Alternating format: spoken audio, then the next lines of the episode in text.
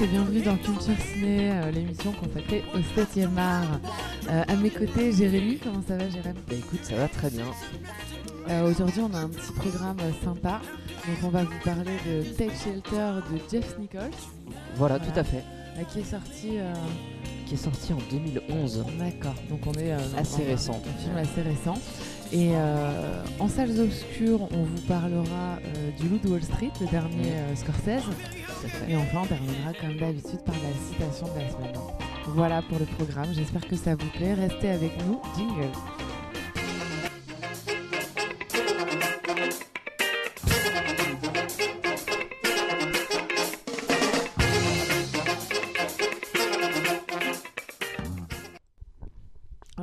Retour pour la première partie de l'émission. Donc, on va commencer avec euh, notre film de la semaine, Mhm. Take Shelter de Jeff Nichols. Euh, Jérémy, euh, dis- dis-nous comment tu, tu, tu veux aborder, aborder ce film. Alors, une chose importante à savoir, c'est c'est que c'est un film indépendant, un film du cinéma américain indépendant. Oh, ça se voit. Ça se voit un peu sur, sur la manière de réaliser, sur les, les plans, sur les personnages, sur le scénario, on pourra en reparler. Et donc il s'agit euh, il s'agit d'un d'un réalisateur qui s'appelle Jeff Nichols, Mhm. donc, qui à l'époque n'était pas connu, qui aujourd'hui l'est beaucoup plus, hein, et qui a été remarqué par ce film. Il, a, refait quelque chose depuis? Il a réalisé euh, entre autres un film qui s'appelle Mud sur les rives du Mississippi, qui a confirmé, on va dire, euh, que ce réalisateur avait du talent. Voilà, Ce donc, qui est une bonne chose. ce qui est une bonne chose. Et il a beaucoup de projets en, en préparation et beaucoup de longs métrages à venir euh, Donc, cette année et les années prochaines. J'imagine qu'il est, qu'il est apprécié en Europe. Voilà, c'est typiquement le type de cinéma qui peut être apprécié en France surtout, et aussi en Europe, mais, mais surtout en France, où en effet, il va avoir un, il a eu hein, d'ailleurs un, un accueil critique très très élogieux, euh, et je pense que c'est c'est mérité aussi, voilà. Et, et donc, euh, et donc ce film Take Shelter, hein, euh, on pourrait traduire par euh, prendre prendre l'abri, on va on va dire ça de manière un peu pas très française, mais C'est souvent le cas Voilà. quand on traduit. Ce film donc, qui, qui- qui raconte l'histoire donc d'un homme d'une trentaine d'années, à peu près 33-34 ans, Mhm. qui est père de famille. On pourrait y revenir hein, d'une petite fille qui est, qui est sourde. Et, et- et donc, donc c'est un ouvrier sur, sur des chantiers. Et qu'est-ce qui se passe? L'histoire débute à partir du moment où, où il va faire des cauchemars. On pourra revenir sur la nature de ces cauchemars, hein, euh, sur, on va dire, l'ambiguïté entre la réalité, euh, l'illusion. Bon, C'est plutôt bien fait d'ailleurs. c'est plutôt bien Mm. fait. Il y a plusieurs approches d'interprétation, de lecture du film, et même beaucoup plus peut-être que tu ne le penses. Et, et donc, et donc, il se met à faire une série, toute une série comme ça de cauchemars, ou, euh, très très violentes. Et chaque, euh, chaque rêve, chaque cauchemar commence par un orage. D'accord? Euh, Et ça va l'emmener, on va dire, progressivement dans une remise en question interne, psychologique. Euh, et d'ailleurs sur le personnage, mais ça, on va, on va vraiment l'aborder de manière très précise. Cette remise en question, elle va, se, elle va être très très intéressante parce que ce personnage, il n'est pas fort au sens où ce n'est pas un héros traditionnel de film. C'est même plutôt, je dirais, un anti-héros. Euh, pourquoi? Parce que concrètement, à partir du moment où il va faire ses cauchemars, il va tout de suite se poser cette fameuse question suis-je malade mentalement? D'accord? Il va remettre en question même le regard des autres. Euh, c'est quelque chose qu'il va avoir du mal à vivre, mais surtout, il va se remettre en question lui. Et ça, c'est important parce qu'un héros ne se remet pas en question comme ça. Et puis c'est vrai que, que d'autant plus euh, sur le sujet qui est abordé, euh, qui concerne la maladie mentale, Oui. euh, c'est quelque chose où euh, généralement la remise en question est souvent difficile. Elle, elle est difficile à Elle accepter. est difficile parce que soi-même on est dans une, une forme de, de, de, de- bah, de- de de- négation, de, déni. euh, Oui, et puis je crois qu'on croit tout simplement les choses euh, que l'on vit réelles, Oui. donc on a du mal à imaginer que ça puisse ne pas l'être, et donc d'autant plus sur Alors- ce sujet, euh, les remises en question personnelles, généralement c'est plutôt les, les médecins qui diagnostiquent et l'entourage qui, Bien sûr, qui amène la personne concernée à, à aller consulter. c'est sûr. Là c'est une démarche qui fait ce, seule. ce qui est intéressant au niveau du film, ça, ça va être le scénario et on va dire quels sont les éléments qui, qui, qui- qui vont on va dire aider le personnage dans cette euh, remise en question psychologique, le fait que le scénariste donc c'est également Jeff Nichols nous place, nous place un personnage qui est la mère de, ce, de cet homme, Mhm. qui elle a été euh, diagnostiquée schizophrène à l'âge de 30 ans. Là, d'un point de vue scénaristique, c'est intéressant, puisqu'on a une piste qui est crédible, qui est concrète, de dire voilà, la mère a cette maladie, donc lui, forcément, à partir du moment où il, où il, où il fait des cauchemars euh, quasi prémonitoires, si on pourra euh, revenir sur cet aspect-là, mais il se pose la question suis-je moi aussi malade par hérédité, par euh, Tout à fait. voilà. C'est pourquoi il va aller voir sa maman. Voilà, tout à fait. D'ailleurs, cette savoir. sensation, enfin, je sais pas si tu as eu cette Mhm. sensation, mais euh, cette, cette rencontre, euh, quand il va voir sa mère pour lui demander comment ça a commencé pour elle, etc., et pour mettre en relation peut-être le fait que c'est la même chose, Bien sûr, bien sûr. euh, on a l'impression que c'est une relation qui est assez, euh, assez distante entre euh, la- mère et le fils, et que. euh, voilà, il y a cette espèce de, de hug Oui, euh, oui. au début de la, de la scène. Oui, non, non, mais même avec son frère, c'est qu'il va. Alors, euh, avec son frère aussi, il va avoir une relation. Au bout d'un moment, on voit son frère arriver et c'est juste après le moment où, où on va dire, il place, euh, il place son, euh, son abri anti-tempête qui le fait agrandir. Et là aussi, c'est très très froid comme relation. On voit que c'est très distant. Mm. Mais tout ça, c'est, c'est- j'allais dire, c'est fait exprès parce qu'on va isoler un personnage aussi. Euh, il va être confronté au regard des autres, de sa famille, et aussi euh, au regard, on va dire, de, de son entourage. Il, et voilà, il y a une scène où il se retrouve euh, à manger euh, dans une sorte de, de grande cafétéria où, avec les gens du village dans, dans lequel il est, et ils sont tous seuls à le regarder parce qu'ils pensent tous qu'il est fou. Hein parce que je rappelle un peu pour, euh, pour l'historique, il, il décide de prendre un prêt. Concrètement, il prend un prêt de 10 000 dollars, je crois, pour, pour installer, pourquoi Pour faire agrandir son abri anti-tempête. Mm. Ce qui est assez étonnant. En plus, dans le film, on nous, fait, on nous rappelle plusieurs fois que les temps sont difficiles. 10 000 dollars, en plus, son frère lui rappelle, lui dit Mais est-ce que tu en avais vraiment besoin? Et tous ces gens du village Ne disent comprennent Il est pas, complètement ouais. fou, il dépense 10 000 dollars pour agrandir un, Mm. un abri. euh, On le sent ça d'ailleurs, euh, le, le côté euh, crise économique, le côté les temps Oui. sont durs, c'est très bien C'est une interprétation alors qui va, qui peut aller loin, hein, mais mais mais qu'on pourra essayer de faire, euh, qui est assez intéressante. C'est Ce, ce fameux abri, qu'est-ce que ça signifie c'est Ce fameux abri sous terre, euh, un peu euh, un refuge qui, qui- qui se détache du monde actuel? Ça, peut être aussi une vision, voilà, Oui, oui, un peu, j'allais dire. Oui. de vouloir échapper à. le, le fameux cocon euh, fœtal, Mm. je crois qu'on dit. Voilà. Mm. voilà. Et cette fameuse scène à la fin dans l'abri euh, est encore plus forte parce qu'elle signifie tout, euh, quasiment tout le film. Euh, et, et- et donc ce personnage que, que je pourrais qualifier d'anti-héros, il est attachant parce qu'il se remet en question, parce qu'on sait qu'il est fragile, et il y a un aspect très intimiste euh, qui, euh, qui est développé au niveau de la mise en scène par le réalisateur, qui est que justement très très vite il va aller à la bibliothèque pour acheter un livre sur les maladies mentales. Donc il se renseigne, il, il veut savoir ce qui lui arrive parce que quelque part il ne veut pas croire que, que c'est vrai et en même temps il en a peur aussi. C'est-à-dire qu'il a peur de cette, de cette réalité.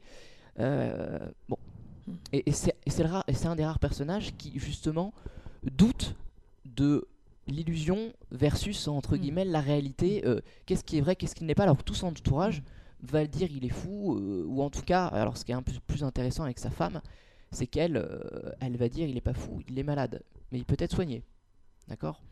Et d'ailleurs ce rapport est intéressant entre lui et sa famille d'accord? Le rapport entre lui et sa fille entre sa femme et sa fille c'est- Mm. je veux dire il y a plusieurs comme ça il y a plusieurs euh, duos on va dire scénaristiques euh, voilà, au niveau des relations qui sont qui sont intér- assez intéressantes Mais c'est vrai que le personnage va s'enfermer. euh, ah ils va pas chercher en fait à ce que les autres l'aident à comprendre. Il ne va pas en parler. Ouais. il n'en parle pas que à la fin où là euh, où là il est un peu contraint c'est à dire qu'il il arrive à une situation où, où en plus c'est vrai que les événements font que tout lui tombe dessus on va dire de manière assez alors tout s'imbrique bien hein, d'un point de vue scénaristique mais tout, tout lui tombe dessus d'un point de vue assez négatif hein, Mm. puisque euh, puisqu'arrivé à un moment donné il perd son travail Euh, il, est, il est même viré. hein, euh, voilà. Pourquoi? Pour quelle raison? Parce que parce qu'il a emprunté du matériel pour faire construire, pour faire agrandir son abri, alors qu'il n'a pas le droit de faire sortir le matériel. Et donc Les il va être, chantiers, et, donc il va être viré, mais de manière extrêmement euh, peu humaine. hein. On a vraiment un- un- son patron. En plus, il a plutôt l'air d'avoir des liens quand même. C'est pas non plus extrêmement distant. Son patron va lui dire tu voilà, Tu dégages. il va lui dire tu t'en voilà, tu t'en vas, t'as un solde de deux semaines et euh, au revoir. Sachant que Et- son travail lui permettait quand même d'avoir, si je dis pas de bêtises, une très bonne assurance. euh. Voilà. Santé. Alors on pourra parler de la mutuelle. En plus, c'est vrai que c'est dans le couple, il n'y a que lui qui travaille. Donc, concrètement, Euh, donc il fait aussi vivre le foyer. Donc là aussi, ça, on a une euh, résonance avec une certaine forme de crise, avec la crise économique hein, euh, aux la, États-Unis. la femme, euh, la femme Elle- fait un peu de broderie. Voilà, elle, elle le- fait de la broderie, elle vend, et elle vend. c'est- et c'est bien fait, puisque d'ailleurs aussi, je veux dire, elle brode et elle brade aussi les Mm. prix. Elle euh, brode et elle brade. voilà. D'ailleurs, cette scène avec la, la femme assez Ouais, forte, c'est, elle est incroyable cette scène. Ouais. Elle est Mais, mais, incroyable. mais tu sais que tu as beaucoup de scènes comme ça dans le film qui ont, qui ont une résonance sociale, sociétale Mhm. qui est très très forte et, en- et justement qui correspond parfaitement avec la crise économique. hein, qui, qui, qui aussi entraîne une crise sociale, sociétale, euh, le rapport Ouais. entre les gens, avec l'argent, le rapport avec l'argent surtout. Ouais. Bon, Mais là où c'est extrêmement bien fait, c'est qu'on n'est pas juste dans la représentation d'une scène courante de négociation de prix, c'est que la- cette femme prend le... Enfin, pour moi, représente justement euh, tout cet aspect de la société de consommation par... oui, d'accord. Euh, physiquement, c'est une allégorie en fait. C'est Bien elle sûr, toute seule bien en sûr. fait. Elle est, euh, elle représente l'Amérique, euh, Ouais, l'Amérique consommatrice, mais dans son côté euh, négatif. Tu vois je ce que suis je bien veux dire? d'accord avec toi. Elle a, Et, euh, et- ouais, ouais. Elle Non, mais très c'est- forte. c'est- Elle a une le scène, cheveu euh, gras. Elle est. elle Oui, est- ouais. bien sûr, c'est une scène, c'est une scène très très très très forte. Il y, en, il y en a plusieurs comme ça dans le film. Et, et donc je disais que chaque élément, événement qui arrive dans le film, d'un point de vue scénaristique, s'imbrique. Donc il va être viré. Pourquoi? Parce qu'il a emprunté du matériel pour construire son abri anti-tempête. Pourquoi est-ce qu'il euh, il fait agrandir son, son abri anti-tempête? C'est parce qu'il a des rêves, d'accord? Donc tout s'imbrique. hein. C'est vraiment une succession. Et ça, c'est d'un point de vue scénaristique, le- c'est remarquable. C'est euh, On le voit, euh, la première mise en pratique, ça va être le chien. Bien sûr. Voilà, donc ce fameux rêve où, euh, où- où le chien le mord au bras et, et, et du coup, euh, peu de jours après, il va aller construire un, un grillage Un autour grillage de, pour. euh, de, la, de la niche du chien. voilà. Oui, oui, c'est sûr.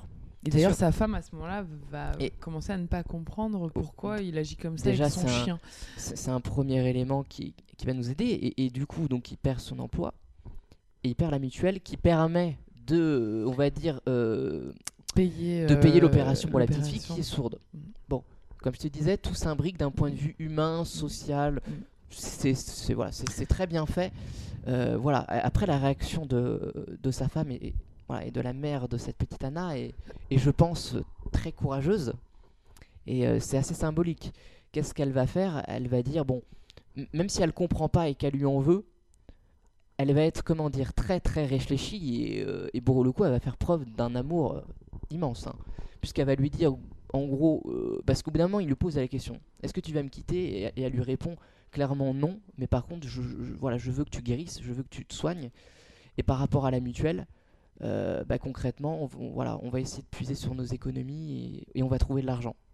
Ça, c'est sa réaction, ce qui, est, ce qui est assez étonnant, puisque même si, même si quand même sur le moment elle est en colère, euh, Elle se rend compte qu'il a elle besoin voilà, c'est-à-dire qu'il il- il- en fait, si tu veux, il, il emprunte quand même 10 000 euros à la banque sans lui en parler, pour, pour pouvoir agrandir Hmm. l'abri anti-tempête, ce qui est quand même, ce qui est quand même énorme. Et ça, elle, elle le vit mal, mais quelque part, euh, elle se dit c'est parce qu'il est malade et que c'est pas pleinement de sa faute. Il est malade et il faut qu'il guérisse. Donc Oui, elle a beaucoup ça de. montre bien aussi cet aspect de, de, Et il y a un autre aspect aussi qui. de se serrer les coudes euh, dans le couple et de se dire que, que la personne en face, euh, à un moment, peut euh, ne pas avoir la force bien suffisante bien de, sûr. de faire les choses. Et il y a surtout un autre aspect qui, qui est, euh, qui est présent, qui, qui n'est pas appuyé, hein, mais, mais, qui est que, mais qui est la chrétienté. Concrètement, euh, c'est un.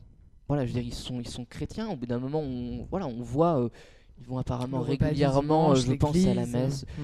À l'église, ils font le bénédicité, si je dis pas de bêtises, en famille. Voilà, c'est-à-dire qu'il y a, il y a une approche comme ça, euh, comme j'allais dire, d'entraide, bon, qui est présente euh, dans ce film-là, qui n'est pas appuyée. Ça mais- revient souvent, ça mais- aussi, dans nos films. Ah oui? Ouais. Bon, bah écoute. Mm.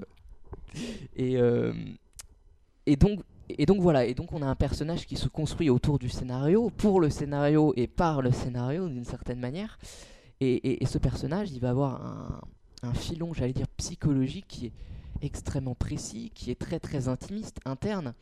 Euh, nous, spectateurs, euh, on ne sait jamais la réalité en fait. Hein, puisque le parti pris du metteur en scène, c'est de, dire vivre. Euh. je vous montre les choses, je vous place les éléments. Vous êtes avec un personnage en particulier, qui est ce fameux personnage de, de Curtis. Mais concrètement, plusieurs interprétations sont possibles. Et c'est là, en tant que spectateur, qu'est-ce qu'on peut se dire? On se dit, est-ce que ce qui vit, c'est de la démence? Est-ce que ce sont des cauchemars prémonitoires? Est-ce que c'est de la maladie mentale? Ça, c'est une bonne question. Et plusieurs interprétations, je te, je te le disais, sont possibles. Alors, et c'est pour ça que j'en viens à ma question. Toi, comment tu l'as perçu sur cet aspect-là? Et j'ai presque, même, j'ai presque envie de te dire, si tu analyses bien, que tu regardes la mise en scène, on va parler de la première séquence notamment, comment est-ce que tu peux le voir? Quels sont les éléments qui peuvent t'aider dans ton choix d'interprétation euh? Comment est-ce que tu l'as vu? Alors, pour moi, euh, on est en présence euh, effectivement d'une forme de, de problème psychologique. D'accord. Pourquoi? Parce que c'est compliqué à expliquer. Mais le rêve n'est pas la réalité, c'est le rêve qui est toujours enfin du moins dans la première partie du film, mis, en avant. Les cauchemars plutôt que le rêve. D'accord, oui. Et, donc, euh, il y a des éléments qui me font penser que, euh, que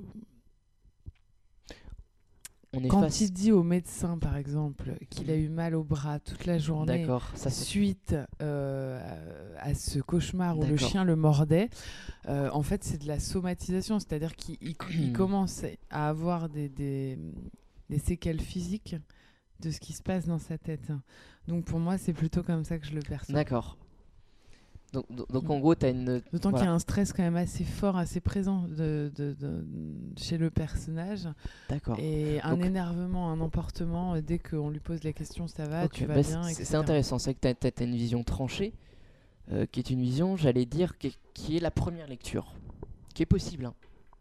Toutes les lectures sont possibles. Moi, je vais essayer d'apporter la deuxième. Vas-y, je t'en prie. Un peu plus fantastique pour le coup, mais bon, voilà, on pourra se poser la question du genre du film. Alors je te propose de d'en parler. Qu'on se pose cette question juste après une courte pause.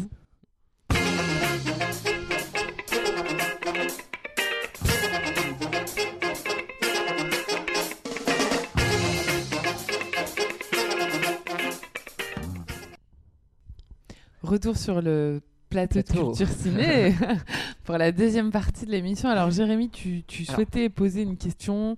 On t'écoute. La deuxième interprétation. Une question, oui, mais juste avant, je, il, faut que j'arrive à introduire euh, par rapport à ça et, poser la question du fantastique. Te souviens-tu de ce qu'on a dit sur mhm. sur le fantastique, mhm. sur la notion du fantastique? Alors moi, je te pose une autre question euh, encore euh, par rapport à ça. Pour toi, quel est le genre du film? Difficile, hein. C'est difficile comme question. Hein, c'est pas facile. Mais c'est toujours une question pas évidente, hein, ça. Hein. Euh, Parce qu'à chaque fois qu'on se l'est posé, on a toujours eu euh, des divergences d'interprétation. Donc euh, je crois que encore une fois, on met les choses dans les cases. Tu vois plutôt ça comme un drame? Bah écoute. Non, je dirais pas un drame non plus. Je dirais. Laisse-moi quelques, quelques minutes pour réfléchir parce que je t'avoue que tu me poses la question sur le vif là. Euh, Et, mais déjà, peut-être parle de la manière dont toi tu le, tu le perçois. Je, vais, te dire comment je le perçois. Pour moi, c'est un film fantastique. Mhm. Et c'est là où je vais rebondir sur ce qu'on a dit sur Hook. Notamment, souviens-toi de la fameuse définition du fantastique selon Todorov, qui nous explique que pour lui, le fantastique, c'est quoi? C'est l'hésitation entre une explication rationnelle et une explication irrationnelle des faits. Ben là, on est en plein dedans. La première séquence nous dit. Oui, mais je suis pas forcément d'accord avec cette définition d'emblée. Attends, j'ai pas terminé. Nous, en tant que spectateurs, on hésite entre quoi? Une explication rationnelle, la démence, une explication irrationnelle, et ça, c'est la deuxième lecture, qui sont les rêves prémonitoires. Qui te dit que ce fameux personnage, il n'a pas des rêves prémonitoires? Parce qu'à la fin du film, qu'est-ce qui se passe? Cette fameuse tempête dont il dit, elle va arriver, j'ai peur d'une tempête, je la, vois dans mes rêves. À la fin du film, elle arrive, qu'est-ce qui se passe? Sa femme et sa fille voient la tempête. La voient clairement. Oui, mais en même temps, on est quand même dans un contexte aux États-Unis. Je sais pas ah. où on se situe exactement, mais dans ces grandes plaines, il y a souvent des. À la fin du film, ils sont en vacances au bord de la mer. Et qu'est-ce qui se passe? Il y a un immense ouragan avec un raz-de-marée qui se prépare au loin. Et là, qu'est-ce qui se passe? C'est sa fille qui l'avertit, sa, sa fille qui est sourde, muette, d'accord Elle l'avertit en langage des signes qu'il y a une tempête. Lui, il ne le voit pas tout de suite, ça c'est intéressant, alors que dans tous ses rêves, c'est le premier à voir la tempête. Et là, justement, il ne la voit pas, c'est sa fille qui l'avertit. Qu'est-ce qui se passe? Il regarde sa femme et il lui dit Est-ce que c'est une crise de démence de ma part ou est-ce que c'est vrai? Et sa femme lui dit Non, c'est vrai. Quoi, elle, lui fait un geste de la tête en disant C'est vrai. Et là, on sent tout, on va dire, l'objet du film qui consiste à dire bah, finalement, notre personnage, ça se trouve, il n'était pas fou. Bien au contraire, c'était de la prémonition et cette fameuse tempête. D'une certaine manière, il l'avait prévu, il l'avait prédit. Et alors après, pour rebondir par rapport au fantastique, on est en plein dedans. C'est-à-dire que nous, en tant que spectateurs, on hésite. Est-ce que c'est vrai Est-ce que c'est pas vrai? Est-ce que c'est rationnel Est-ce que c'est irrationnel? Et c'est ça, la, ça la définition du fantastique selon Totoroff. Et c'est pour ça que je dis que c'est un film fantastique. Alors, en ce sens, je vais, je vais m'accorder avec toi. Ah, d'accord. Euh, après, encore une fois, je suis pas forcément euh, d'accord sur la définition du fantastique, même si, euh, loin de moi l'idée de, de dire que que, que, que dit n'importe quoi. Euh, pour moi, dans le fantastique, il faut qu'il y ait des éléments. Enfin, quand on parle de, du réel et du non réel, il faut que dans le non réel, il y ait des éléments extérieurs au monde du réel. Euh, ce qui n'est pas le cas. Là, on reste toujours dans quelque chose de. Par exemple, si tu me prends un film comme. Euh, ah, oui, non, mais non, mais je vais répondre à ta question. J'ai tu vois ce que je veux dire Je, ou je vois ce que tu veux dire et, et, je, vais te, je vais te contredire pour le coup. Si tu vois le réel dans ce qui n'est pas réel, c'est simplement de la dans un hallucination. T'es dans... dans un drame psychologique à la rigueur. Oui, encore, ça peut se discuter, mais dans un de ces cauchemars, il est avec sa fille mhm. sur, sur, la, sur une route pas très loin, je pense. De... Et qu'est-ce qui se passe? Il y a, un, orage et tout d'un coup, tu vois ces fameux oiseaux? On peut se poser la question de la rationalité ou pas. Justement, tu parlais euh, euh, de ça. C'est magnifique d'ailleurs. C'est très harmonieux. Bien sûr, mais qu'est-ce qui se passe au bout d'un moment? Voilà, tous ces oiseaux qui, qui volent, au bout d'un moment, ils, foncent, ils foncent droit vers le personnage et sa fille. Ils les traversent et juste après, ils tombent tous un un du ciel. Un peu, voilà, comme l'apocalypse. Ils, tombent tous un un du ciel. Ça, je te réponds, c'est pas très rationnel et donc en ça, on peut se dire qu'il y a un aspect fantastique. C'est pas quand même très très rationnel. Euh, que, que, des oiseaux foncent sur toi euh, ou, que des oiseaux tombent du ciel. C'est certain, mais en même temps ça arrive.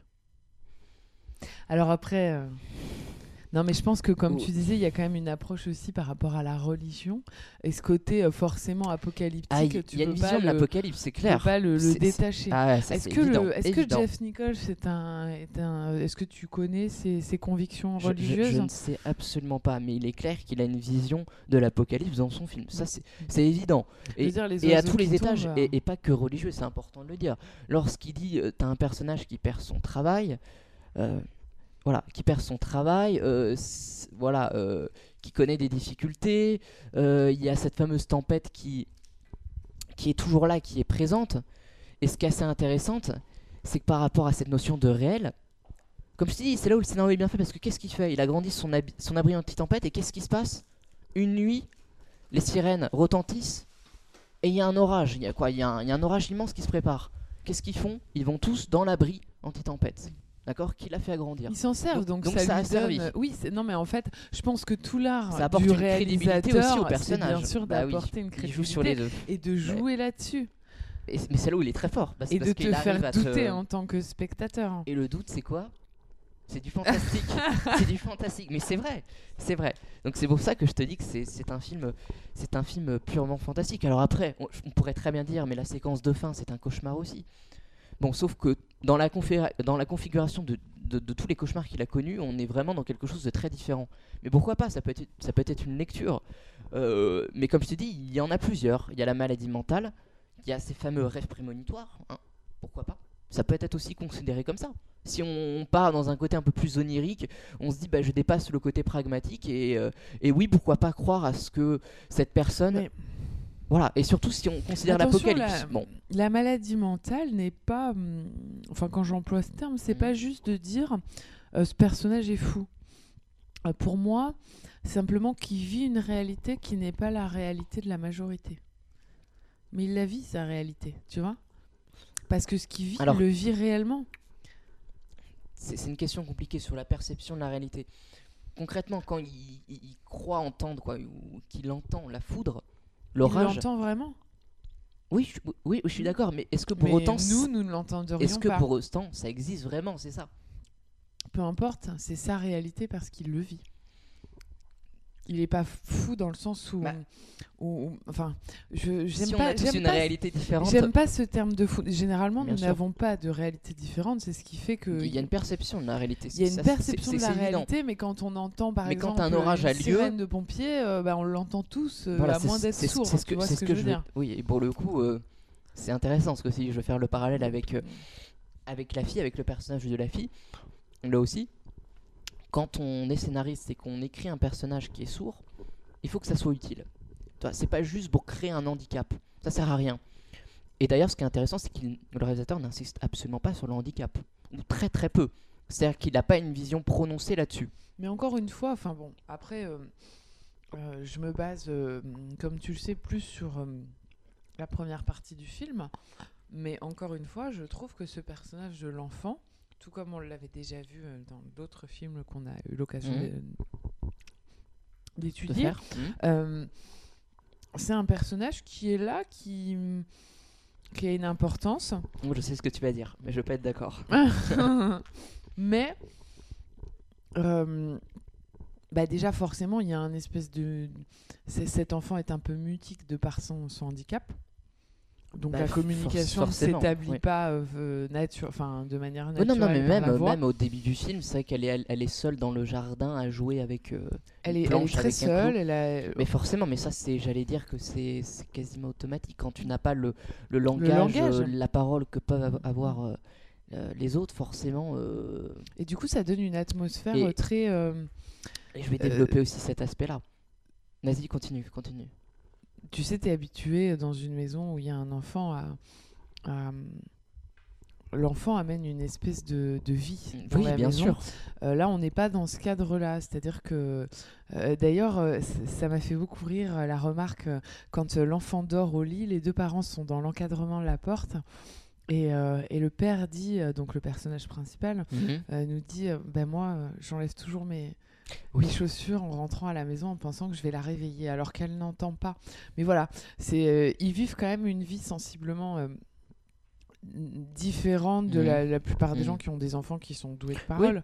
Oui, Et- et- for- Et donc le personnage de l'enfant, forcément, il est un petit peu à l'écart de Alors- par sa désocialisation à cause de son handicap. Mhm. Non, mais, non, mais je comprends même. T'es pas d'accord avec moi? Bah, C'est ça. Désociali- je, je sais pas, c'est-à-dire que l'enfant est quoi, je veux dire, elle est quand même, euh, comment dire, elle est, euh, elle est dans un établissement quoi, elle est dans une, euh, avec, d'autres enfants, je crois, euh, sourds et muets. Tout à fait. Voilà, donc on peut pas non plus parler de désocialisation. Je veux dire, elle est avec d'autres enfants, mais c'est vrai que elle n'est pas avec des quoi. On ne la voit pas avec des enfants qui ont la parole parce que justement, et, et c'est là où c'est intéressant. On la voit très calme aussi toujours cet enfant. Oui, oui, Très oui, bien sûr, très- bien sûr. On la voit pas jouer comme. Enfin, il y a cette espèce de. On a l'impression que cet enfant porte un un poids de responsabilité sur ses épaules, alors certainement dû encore une fois à son handicap, mais qu'elle n'a pas le comportement d'un enfant innocent qui devrait jouer, s'amuser que- avec ses camarades, tu vois, Oui. et même dans la Mais maison je- avec ses parents. Bien sûr, bien sûr. Alors après, si tu veux, c'est là où c'est intéressant. Il, euh, ce qu'il aborde, il fait parallèle d'ailleurs entre le père et la fille. Donc la fille, elle a, elle a une autre perception, je, je dirais pas forcément un, un handicap, mais une autre perception de la réalité, puisqu'elle est sourde, qu'elle ne parle pas. Donc forcément, elle, elle a, elle a obligatoirement une autre perception de la réalité. Et tu penses que c'est pour ça que Et le, le père réalisateur Mhm. a, a- a choisi de, de Oui, bien pour sûr, une perception, euh, bien sûr. amener une perception Entre autres, entre autres, pas seulement, mais entre autres, ça, ça, ça fait partie, ça fait partie des choses qui rentrent, on va dire, en ligne de compte. Euh, c'est la première d'ailleurs, et, et je fais le parallèle avec le père qui a également une autre perception de la réalité. Bon, lui qui va se poser la question si c'est de la démence ou non, d'accord? Mais on peut pas nier qu'il a une autre perception de la réalité. Mm. Sa, sa fille également, et en plus sa mère, voilà. Donc si tu veux, il y a tout un tas d'éléments qui fait que ce personnage, il va forcément douter, se remettre en question. Tout est là pour qu'il se remette en question, euh, qu'il arrive, euh, comme je te disais, à, à douter. Euh, voilà, et c'est pas simple, c'est-à-dire qu'au bout d'un moment, et même si ce qui est intéressant lorsqu'il fait agrandir ce fameux abri, au fond, pourquoi est-ce qu'il le fait? Bon, pour protéger sa famille, pour protéger sa femme et sa fille. Donc ça part d'intentions extraordinaires. Même, même- s'il va absolument pas appuyer sur cet aspect-là, parce qu'on a quand même un personnage qui est très, euh, qui est très renfermé, qui dit Intérieur. pas ce- voilà. Mais le- encore une fois, là, le réalisateur a parfaitement posé le décor. On est en présence d'un homme qui vit euh, aux États-Unis dans un milieu quand même assez, euh, assez rural. Oui. ouais, je crois qu'on peut le dire. Et, et cet homme travaille sur les chantiers. Euh, et c'est un bon choix. C'est un bon choix Ouais, parce que ce, ce genre de d'hommes, de, personnages, euh, sont des gens qui sont souvent, euh, euh, tu sais, empreints de cette espèce de, de, de, de virilité qui se justifie ou non à ne pas montrer euh, ses états d'âme, ses sentiments. Ils sont souvent d'ailleurs dans, dans la Bien vie, sûr. pour en avoir rencontré pas mal, des gens assez silencieux. Non mais Donc euh, c'est plutôt bien choisi à, à ce ça niveau-là. rend en compte et c'est vrai que par rapport à la construction de ce personnage là c'est vraiment euh, c'est vraiment très très fort quoi. Ce que- ce qu'il arrive à faire euh, c'est assez étonnant. Et, et- et pour moi une autre raison pourquoi avoir choisi aussi un personnage euh, muet donc une petite fille muette c'est également pour, pour apporter quelque chose qui n'est pas possible par la parole hein, mais qui va être possible par, par, par les gestes ou par la vue par exemple. Et cette fameuse scène de fin où c'est la petite fille qui avertit son père de la tempête D'accord? Elle lui montre par en, en langage des signes. Elle lui montre. Voilà. Elle le dit pas par leur- la parole, mais elle le montre. Et ça, c'est aussi, ça fait partie aussi des symboles que oui, l'on et puis retrouve. ça me renvoie à une scène plus au début du film, que j'ai adoré d'ailleurs, où la Mhm, maman mhm. vient sur le canapé. Elle est à genoux, la petite fille regarde sur le canapé le- la tempête. Et la maman lui apprend le signe de la tempête. Voilà. Et c'est ce fameux signe qu'elle va faire à la fin. Mm. Ouais, ouais. Et, euh, et c'est assez étonnant. Alors, oui, euh, excu- excuse-moi, là, je, je- je reviens un peu. Je suis en train de repenser à, à ce que tu disais sur la rationalité euh, et l'irrationalité. J'ai un exemple terrible pour toi, qui est ce fameux Tu moment. me cherches, Jérémy, ce matin. fait- Non, mais j'y repense. Qui est ce fameux moment, ce fameux cauchemar où il est avec sa fille. Et donc, tu as des inconnus qui. euh, Qui l'enlève dans la voiture. C'est pas dans la voiture, ça, ça c'était encore avant, mais qui, mais qui se penche sur la fenêtre, etc. Qui, et c'est-à-dire, Ah oui, oui. et qu'est-ce qui se passe à ce moment-là? Il y a Et une sorte meubles. de pesanteur, Mm. tous les meubles Mm. sont, voilà, et à ce moment-là, il y a quelque chose, et c'est là, d'un point de vue de la mise en scène, euh, je pense peut-être tu l'as ressenti comme ça, moi j'ai ressenti comme ça, on a le souffle totalement coupé. Mm. On est en apnée comme lui, il est en apnée. On sent qu'à ce moment-là, Comme il, est dans son euh, sommeil, mais il n'arrive plus à respirer. Il est totalement, ouais. Bah de toute façon, c'est le cas. Et là, pour le coup- on le voit euh, complètement à, bien sûr, à bout de, à bout de respiration, à bout de souffle, euh, se réveillant. Bien sûr, et, et- et là concrètement, on est typiquement dans le cas de l'irrationalité, hein, les meubles qui se, euh, qui se soulèvent comme ça. Mm. euh, voilà, donc ça Ouais, c'est encore un le exemple que je t'apporte. c'est encore un élément que je t'apporte pour te prouver, euh, pour trouver euh, la Ouais, véracité ça- du fantastique. euh. On sait pas en fait si dans son rêve les meubles se soulèvent réellement Ah, ah, on le voit. ou si c'est que une, une espèce d'ambiance de mise en scène qui permet de te faire ressentir et intégrer Les le deux, fait qu'il est à bout de souffle. Mais les deux, les deux. On a l'impression oh, le Mais temps s'arrête, tu sais. bien Et sûr, d'ailleurs quand tu prends une respiration, une grosse respiration et comme bien sûr, mais, il, en, il est en apnée concrètement. Oui. euh, donc est-ce que c'est pas juste une représentation pour que le Oui, mais alors, une représentation par l'image pour que tu ressentes une sensation et donc une espèce bien de sûr. Bon bah voilà. Mais, mais c'est purement du fantastique. Mais est-ce que lui, dans son rêve, il a vu cette image? On le sait pas. ah. Ah, mais alors ça c'est un autre, c'est c'est une autre question qui se pose. Tu sais, c'est un peu comme quand tu rêves. C'est pareil. Quand tu rêves que tu tombes dans un trou, que tu Ouais. chutes, ça arrive souvent ça. Et d'ailleurs, tu as un espèce de sursaut dans ton lit et parfois ça te réveille. Oui, bah oui, ça Voilà. c'est. Oui. Tu, tu- a, a priori, ce serait dû au fait euh, que ton cœur s'arrête de battre pendant euh, un très court temps Ouais. et qui te donne justement cette impression de chuter. Euh, bon, D'accord. Voilà. Tout ça pour dire que il, a- Non, mais- il, sait très bien jouer sur, euh, sur le rêve, justement, Ah parce oui, que ah oui. il le filme magnifiquement bien, de manière à ce que toi, tu, tu te poses vraiment ces questions. Et je pense que c'est un domaine qu'il maîtrise très bien. Oui, oui, non, mais c'est clair que. euh, Parce qu'il y a beaucoup trop de fait. petites choses à analyser. Et d'ailleurs, euh, on n'aura pas le temps dans Culture Ciné d'analyser ah, chaque c'est élément. un- C'est un, film extrêmement Mais, complexe. euh, hein. mais voilà, il y a énormément de, de, de- de détails qui sont très très importants. Et moi, je suis pas persuadée de ce que Mm. tu avances. Parce que. parce, parce que tu as une vision en fait très, j'allais dire, quasiment. Est-ce que dans son rêve, il n'y a pas quelque chose de physique qui expliquerait Oui, le fait que d'un seul L'un n'empêche pas l'autre. Tu peux très bien faire un rêve prémonitoire et avoir justement ces sensations physiques, peut-être d'ordre irrationnel. Attention, euh, je ne suis pas, euh, je, ne- je ne fais pas partie de ces gens qui pensent que les rêves prémonitoires ne sont pas possibles. C'est pourquoi je défends la thèse opposée. Non, non, euh, je, je- c'est quelque chose auquel personnellement je crois. mhm. Maintenant, dans le cas de, de, de- mais je te dirai ça Mhm. juste après une petite pause parce Bah, que j'ai euh, oui. Michael qui me fait signe que c'est terminé. À tout de suite.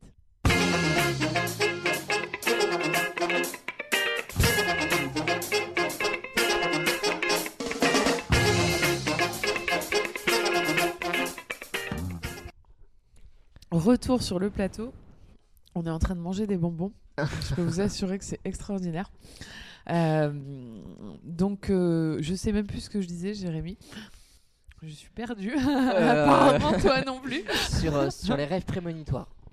Oui, je te disais que j'y croyais justement Mhm. personnellement, donc je m'amuse pas à te défendre euh, la Bon. thèse comme quoi c'est pas possible. Mais je trouve qu'effectivement, il y a beaucoup d'éléments euh, qui, euh, qui montrent qu'on est quand même dans le cas d'une euh, d'un problème de perception, et y compris Non, sa mère. Le... Enfin, c'est c'est le...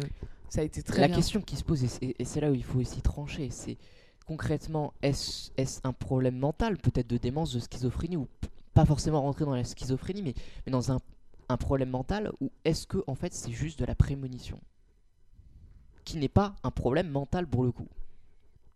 Et c'est là où il faut savoir trancher. Moi, ça me fait pas penser à de la schizophrénie, Bah, déjà d'une. hein. Bon, après, sans rentrer dans des analyses, euh, voilà, ça me ferait plus penser à un état limite, Mhm. euh, ce qu'on appelle les borderline. D'accord, mais, mais, mais tu penses quand même que c'est d'ordre psychologique et non pas d'ordre prémonitoire?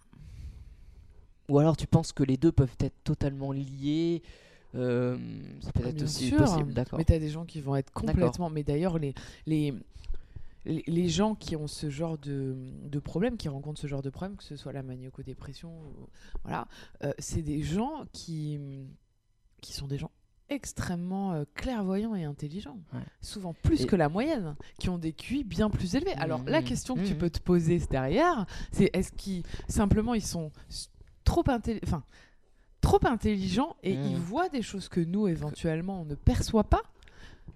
Tu vois? Ah, mais Et je- il y a un tas de questionnements Je- derrière. je- qui- Ouais, bah, je suis d'accord. Quand ouais. tu vois qu'une personne avec un QI de, de 140 ou 150 est capable euh, de te dire des trucs où tu te dis mais mon dieu elle a fumé de l'herbe avant, tu vois? Euh, Non mais c'est une manière de- d'expliquer que, que, que tu, tu, tu peux penser une personne euh, folle, Mhm. même si j'aime pas le mot, Alors qu'en fait, alors qu'en fait ça se trouve est c'est juste toi à qui es un point- aveugle bah, ouais. à un point qui toi t'échappe parce que tu n'as pas les capacités euh, intellectuelles et c'est pour ça que je te humain- répondrais que c'est peut-être aussi par hasard que sa fille soit sou- sourde et muette. Qu'elle ait une autre perception de, de la réalité aussi. Ça, ça peut aussi rentrer en compte. Moi, que je veux dire, si on, si on revient sur le côté un peu héréditaire. En tout cas, je, je suis persuadé que le personnage se pose la question Ouais, à un moment donné. D'accord. Alors là, tu rentres quand même euh, dans Ah, je vais peut-être un peu loin, mais- parce que effectivement, quand tu perds un quand tu perds un sens, on dit que tu développes plus les autres aussi. Enfin, Mhm. ça c'est clair. Mais on est quand même dans le cadre de pas quelque chose en plus, mais quelque chose en moins. Tu vois Ouais. Donc euh, je sais pas. Par contre, le, le- le- son ascendant, euh, sa maman, euh, il est clair que de toute façon, euh, quand tu as dans la famille quelqu'un qui, qui a un diagnostic tel que la schizophrénie, ouais. euh, c'est quand même quelque chose. Enfin, d'un point de vue génétique, ça laisse quand même des traces. D'accord. Donc ça c'est pas et c'est là où je te dis que à mon avis Jeff Nichols est très très doué et très calé sur le sujet. Ah, parce il a Il a sûr. tellement mis de détails à droite et à gauche que de toute façon, t'as beau retourner le truc dans tous les sens, t'auras jamais la réponse. Non, non, non, mais, non, mais c'est fait exprès. C'est pour ça que je te dis qu'il y a plusieurs interprétations possibles et qu'il y a plusieurs lectures. Et heureusement.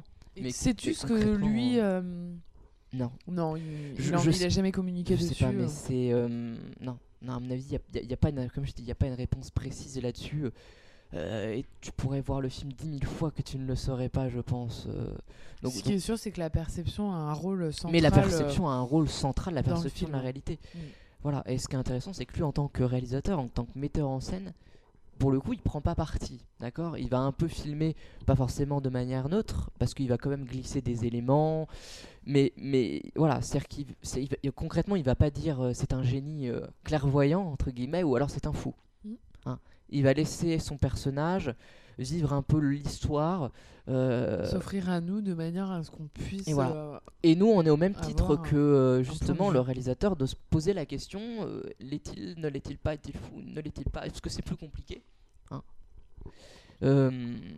Et voilà. Et après, on a chacun une vision différente. Euh, c'est vrai que moi, je te répondrais que il- voilà, il- c'est plus compliqué. Je pense qu'il faut trouver un juste milieu que, que comme tu le disais, je pense que à peu près toi, c'est pareil. Qu'il peut très bien avoir justement ces petits problèmes psychologiques et quelque part être clairvoyant sans rentrer dans la schizophrénie ou dans, ou dans de la démence.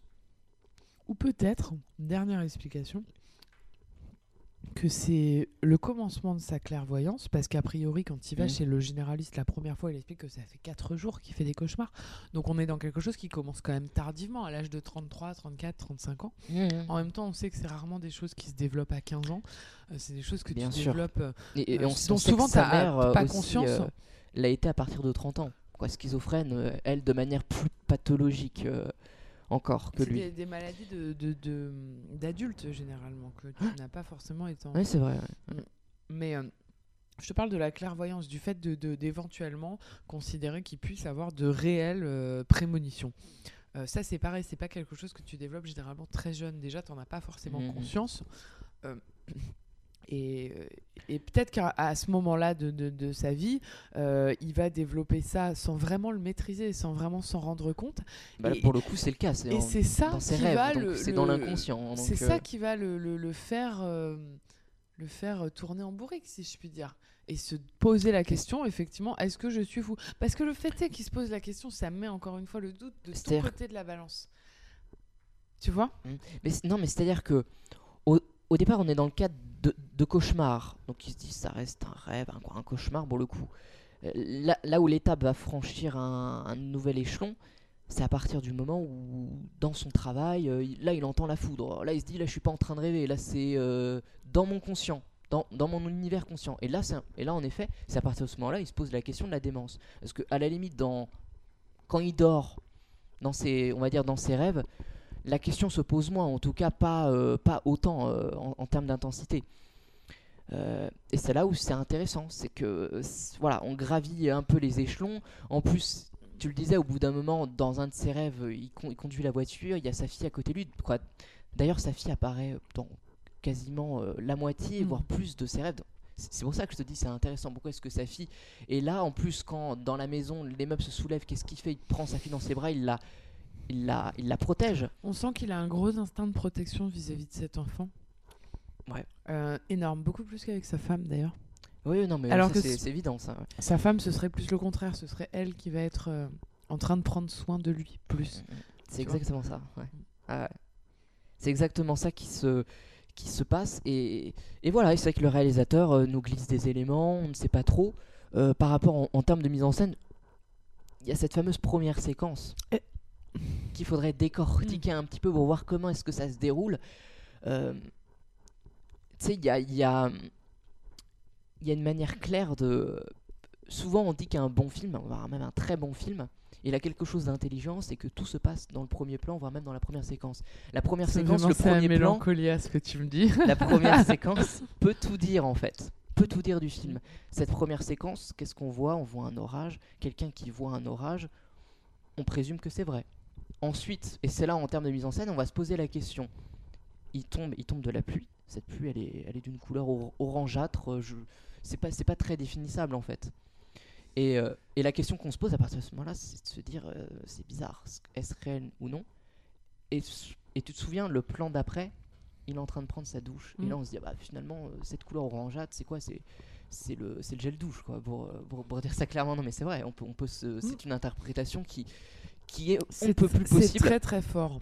Bon après encore une fois ça s'explique aussi ça de manière rationnelle. On n'est pas euh, dans le on, peut, cas on peut ou non. une Quand tu regardes la fin, c'est plus orange, compliqué. euh, Ça s'explique tout à fait. bah oui, non, non mais c'est pour ça Non, que je te. Non, Ou mais quand c'est la- l'eau coule sur toi effectivement. Bien sûr, mais, si t'as- mais, mais t'as tout à fait raison. orange ce genre T'as tout à fait raison. Et c'est pour ça que la fin va mettre le doute. Parce que concrètement, à la fin, qu'est-ce qui fait cette fameuse orage? Euh, Ils sont au bord de la mer. euh, comme je t'ai dit, t'as un l'ouragan, t'as un raz de marée qui se prépare.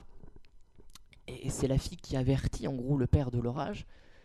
La mère approuve le fait qu'il y ait un orage. Et qu'est-ce qui se passe? Il tombe de la pluie orange sur la mer cette fois-ci, pas sur, euh, notre personnage principal. Alors après, on peut dire, bah, c'est bon, ils sont tous fous. ou alors c'est un rêve, ou alors en fait c'est la vérité, et, d'un point de vue, comme tu le disais, rationnel, scientifique, on peut expliquer, on peut prouver l'existence de, de cette pluie orange, mais en tout cas, toutes les possibilités, euh, j'allais dire, sont crédibles. Voilà. C'est ce qu'il faut retenir de ce film. hein. Bah écoute en tout cas euh, moi je suis extrêmement contente de l'avoir découvert. Bah, je tant pense mieux. que c'est le genre de film qu'il faut peut-être même revoir deux ou trois Oh fois oui, pour vraiment. oui, oui, Quand tu dis oh oui comme ça j'ai l'impression que tu dis non il faut le voir au moins 50 fois Charlotte pour, pas pour 50, vraiment mais, euh, en prendre toute la mesure. plusieurs fois, ouais. ouais. Euh, et donc, euh, et donc bah, avis aux amateurs, hein, euh, euh, achetez, achetez le, le DVD ou allez le louer, Tech Shelter de Regardez Jeff film. Nichols. C'est- un bon film qui vous fera très certainement mener. Qui peut même vous faire peur. Hein. ou- Alors, je sais pas oh, si t'as eu peur, mais Non, on est. On n'est pas dans The vous- Conjuring, quoi. hein, Non, euh. non, mais c'est sûr. Mais qui peut vous tenir en haleine Oui. sur, sur a- la nature non, des cauchemars. Il y a euh, vraiment euh, quand même cette espèce de rythme aussi par rapport au cauchemar. De, de, on est tenu. On est tenu en haleine, il y a des moments d'accélération de cadence comme ça, où, euh, oui, même la scène de la voiture avec sa fille où les deux personnages viennent l'enlever, cassent la vitre, Oh, là, euh, il y, a un- il y a un suspense à certains moments. ouais, ouais. Après, de là à dire qu'on a peur, si vous n'aimez pas les films d'horreur, vous pouvez tout de Oui, même sûr, regarder Tech sûr, Shelter. On n'est pas du tout dans quelque chose de, de, de- qui fait peur au sens, euh, au sens film d'horreur. Voilà. Bon, bah écoute, euh, je pense qu'on va passer à, à notre euh, Film de la salles semaine. obscures, puisque euh, Plutôt salles voilà, obscures. on termine le film de la semaine. Il nous reste quelques minutes, donc voilà. On va faire une courte pause et on revient tout de suite pour vous présenter Le Loup de Wall Street.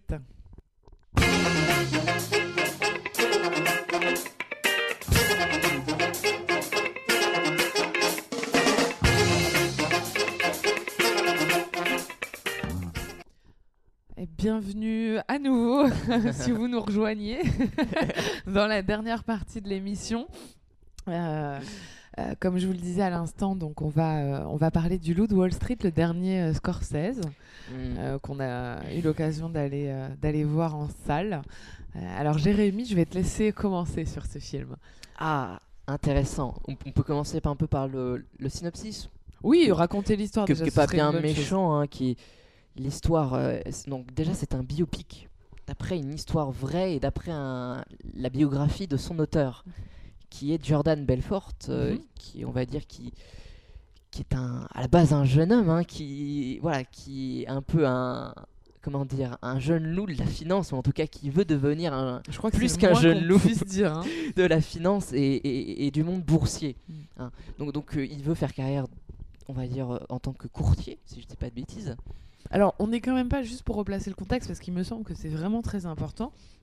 Euh, on n'est on n'est pas dans le cas euh, euh, de quelqu'un qui, qui serait attiré simplement par, par, par l'argent au départ. Ah, Plus que ça, là on peut aller plus loin sur...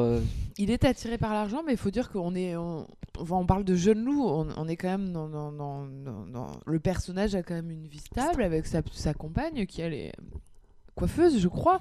Ils ont une petite vie, il est dans son petit costume trois pièces euh, Oui, oui, bien euh, sûr. très simple. euh, Mhm. euh, bon, il a l'envie de gagner plus d'argent. Il se dit pourquoi pas la bourse? Il sent qu'il a du potentiel là-dedans. Et c'est comme ça qu'il tombe dedans. Mais à la base, Voilà. on n'est pas dans un personnage ultra Bien perverti. hein. Rappelle-toi de ce fameux dîner au début où son mentor, son, son, son mentor euh, prend, on va dire, euh, des substances illicites. Il lui, Mhm. lui en propose et il lui répond non, je, je ne veux pas en prendre. Mm. Bon, après on verra que ça sera Il est là pour Tout gagner autre. mieux sa vie, pour son foyer, pour euh, Voilà. offrir un cadre de Au départ, on est vraiment dans, dans quelque chose de l'ascenseur social américain, vraiment euh, gagner, euh, voilà, gagner sa profiter vie, de, de- Voilà. Et après, on, après, on va voir la dérive dans laquelle il va tomber par rapport à, à Wall Street, à Wall Street et dans tous les excès que ça, que ça suggère. Alors Wall Street est un Wall mélange Street. de fric et de street. J'ai- essayé de, de faire les deux. Mais qui est l'acteur d'ailleurs euh, qui lui donne la réplique euh, au restaurant? Alors, je, je n'arrive jamais à prononcer son, Son nom Non. Parce que, écoute, je le trouve assez extraordinaire ce. Oui, oui, bien sûr, c'est euh, c'est déjà un- même un, un acteur assez important euh, qui, euh, voilà, qui a fait beaucoup de films et justement qui a joué dans, dans Mud sur les rives du Mississippi de notre euh, très cher Jeff Nichols. Et il a déjà. Matthew. McCon- Voilà, toi, toi aussi t'as du mal. C'est pas, c'est pas évident. McConaughey. Ouais, c'est ça, voilà. Je crois que c'est lui qui jouait dans Larry Flint, le personnage principal. Euh, oui. Oui, oui, oui, oui, bien sûr, bien sûr. Excellent acteur. Et euh, tout à fait. Et, et donc, et donc là, notre personnage principal, euh, joué par euh, DiCaprio, Leonardo DiCaprio, Leonardo le DiCaprio. grand Leonardo DiCaprio l'immense, qui revient, acteur. euh, qui revient en force. C'est un petit mot immense. hein. Je pense qu'aujourd'hui, il y a, il y a DiCaprio et les autres hein, en termes, en termes d'acteurs, en On tout cas d'accord. masculins. euh, Tu sais que j'ai rencontré quelqu'un récemment qui me disait que Leonardo DiCaprio, euh, c'était absolument pas l'un des plus grands euh, acteurs de, de la décennie. J'étais absolument pas d'accord. Écoute, Mais- tu l'inviteras ici, on passera une heure à lui dire, ouais, il, il se trompe.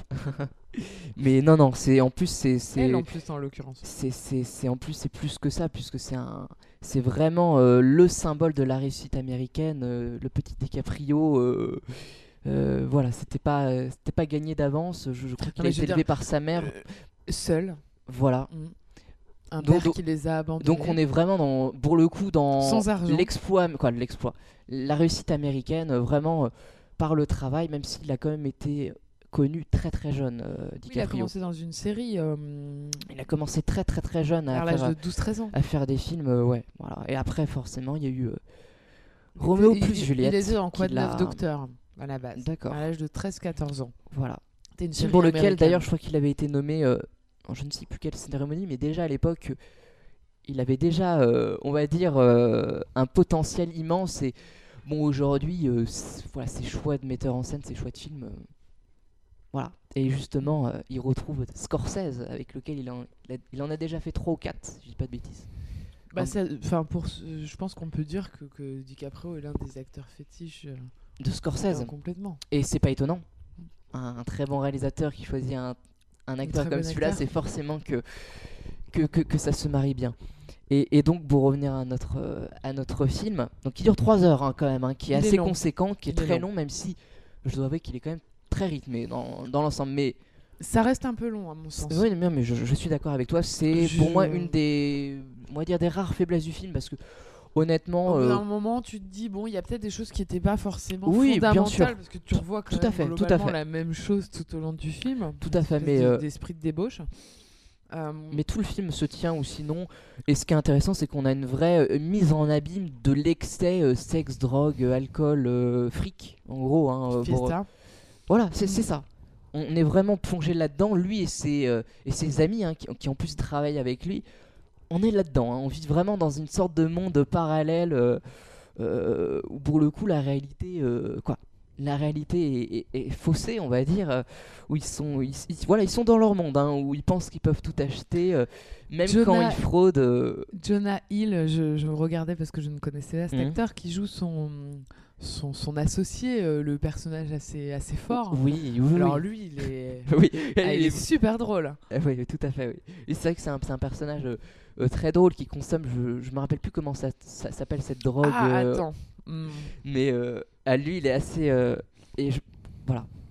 Je sais plus comment s'appelle cette drogue, mais la fameuse séquence Oui, où oui. ils ont un trip monumental, tu Ah ouais, avec, non, la, avec la jolie voiture. euh, C'est quand il, il appelle du country club c'est extraordinaire, et ça. s'aperçoit il est- que son, son associé est en train de, de balancer une info alors qu'il est sur écoute euh, par les Ouais. services de police. Et là, il essaye de se traîner alors qu'il vient de prendre les Loves, je crois. Les Louvs Loods Oui, c'est ça, c'est ça. Les Loods. Qui sont des, des, des drogues euh, assez assez puissante. Et là, ils ont retrouvé en fait une espèce de millésime des années 70 de Lutz euh, qui sont complètement interdits euh, depuis tellement ils sont forts. Et ils les prennent et bizarrement ils se disent ouais bah en fait c'était pourri, ça nous a rien fait. Sauf que l'effet est à retardement et deux heures après ils sont dans un état complètement euh, lamentable. Et donc du coup, euh, du coup. euh, il essaye de, de se mouvoir, parce que je crois qu'on peut dire ça, de se mouvoir tel un, Elle a- un serpent rampant pour sortir du country club et retourner à sa voiture. Et d'ailleurs là, c'est plutôt bien fait parce que quand tu le vois, euh, enfin c'est super drôle parce que Oui, non, mais. il a un jeu d'acteur terrible à ce moment-là, il non, se mais non, mais contorsionne les dans tous les ils sens. sont- Les font deux la sont paire, très hein, drôles. ouais. Mais alors la scène de Leonardo DiCaprio qui descend les escaliers en se mettant en boule. C'est comment il rentre dans la voiture en mettant sa jambe complètement à l'écart. C'est- vraiment très très drôle. On rigole dans ce film. Ça, c'est c'est plutôt pas mal. Mais euh, par rapport à ce qu'on disait sur le film d'avant, entre la perception de la réalité, justement, et cette scène est assez importante, je trouve. Mm. Parce que euh, tu le vois rentrer chez lui et tu te dis, bon, c'est bon, il rentre chez lui, genre normal, il conduit pas trop vite. Et en fait, tu t'aperçois après que la voiture elle est dans un état. Alors que ça, tu l'as ouais, absolument ouais. pas vu dans la première scène parce Ouais, que tu vivais la perception de la réalité du personnage principal. Oui, non, mais bien sûr, mais c'est vrai que. euh, Il y a beaucoup de, de plans un peu au ralenti, un peu d'étourdissement, on va dire, euh, qui correspondent justement parfois à son, à son, état, de, son état du moment. Et, et c'est quelque chose, voilà, c'est quelque chose d'important qu'on retrouve. Euh, mais voilà, mais c'est vrai que c'est un film. Quoi, Est-ce que tu t'es attaché au personnage? Ah oui, non, mais le personnage est, est- est attachant, même si c'est vrai que c'est un personnage qui, qui gravite, on va dire, tous les excès possibles et imaginables. Et ce qui est intéressant au niveau de la mise en scène, c'est que Scorsese, il fait pareil. C'est-à-dire qu'il est vraiment dans, ce, dans cette optique-là de dire, bah voilà, on a un personnage qui est comme ça, je vais adopter une mise en scène quasiment identique euh, pour vraiment coller et être cohérent avec, avec, mon, avec mes personnages. Et, euh, et là, c'est, ouais, là encore, euh, c'est extrêmement fort, je trouve. Et, et vraiment, voilà. Donc ça, moi, je pense que il y a, un- il y a un- vraiment un joli travail qui a été effectué dessus. Alors, je, je sais pas si tu as eu l'occasion de voir, il y a une vidéo qui circule. Petite bande-annonce des effets spéciaux. Pas du tout. Non. Je vois pas trop ce qui circule en ce moment. Et il y a beaucoup d'effets spéciaux euh, dans ce film, peut-être beaucoup plus que tu, euh, que tu peux le penser, et, euh, et, et pourtant ils, sont invisibles, mais c'est beaucoup, beaucoup de ce qu'on appelle du, du compositing, ça veut dire qu'on va changer par exemple le ciel, on va rajouter des décors numériques, des maisons, c'est beaucoup de choses comme ça en fait. Par- euh, voilà, cette fameuse maison dans laquelle il est avec sa piscine, tout autour en fait c'est des petites maisons numériques qui ont été implantées. Il y a beaucoup de petits détails, c'est Bah, vraiment écoute, du détail numérique. Tu trouves ça, j'imagine, sur les. Oui, euh, je, te, de- je te donnerai la vidéo et j'essaierai de la mettre aussi euh, sur. euh, on la mettra sur fréquence orange sur Facebook. D'accord. Bon bah très bien. Bah écoute, on va terminer rapidement. On n'aura pas eu le temps de vraiment analyser ce film, mais quoi qu'il en soit, allez le voir, c'est quand même un bon film. Euh, on termine par la citation de la semaine hyper rapidement de Martin Scorsese. Mhm. Un film est l'expression d'une vision unique.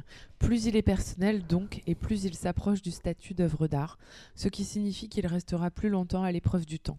Et enfin, dernière petite citation de Scorsese, quand même, en rapport avec le loup de Wall Street, l'argent gagné au jeu est deux fois plus précieux que l'argent gagné en travaillant. Sur ce, bonne semaine et à la semaine prochaine. Ciao, ciao.